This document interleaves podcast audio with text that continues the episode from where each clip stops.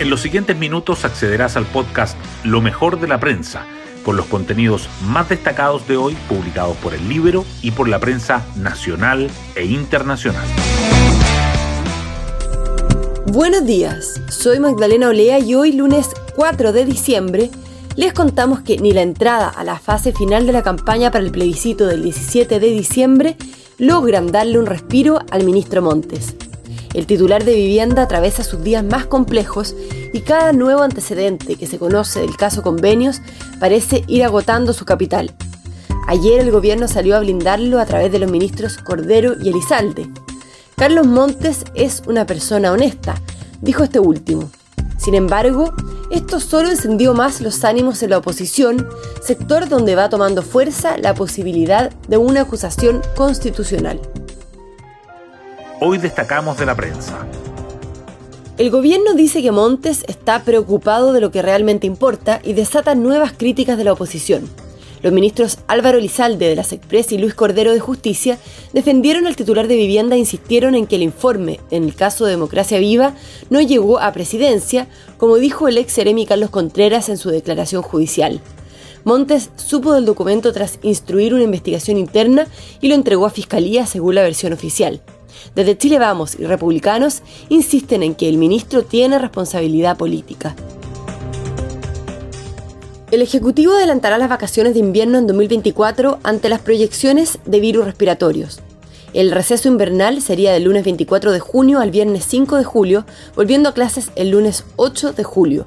Además, el último día de asistencia de los estudiantes se recomienda para el martes 18 de junio, dejando miércoles 19 y viernes 21 el jueves 20 feriado por el Día Nacional de los Pueblos Indígenas, para labores administrativas. Los ministerios de Educación y Salud tomaron en consideración la curva de contagio y circulación viral.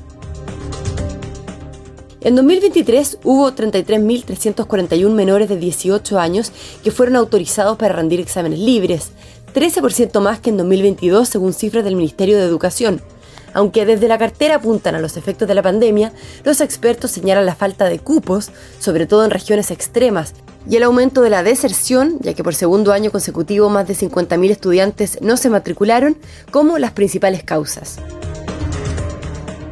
La campaña del plebiscito está en recta final el líder republicano se movilizará por la capital llamando a votar a favor, mientras que la izquierda busca reforzar el mensaje en contra en el norte y sur del país. Por su parte, Elisa Walker advierte que el aborto en tres causales está en riesgo.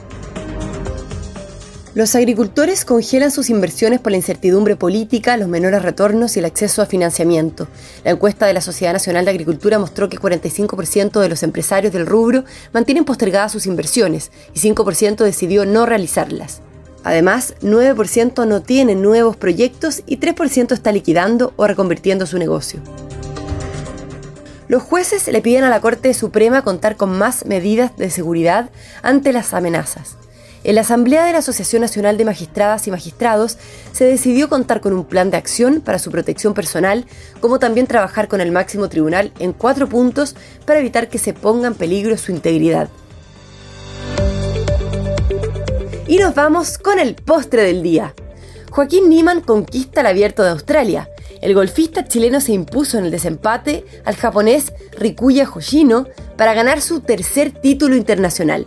Con su actuación en el torneo que forma parte del Tour Europeo, logró un cupo en el British Open y se acercó a los Juegos Olímpicos.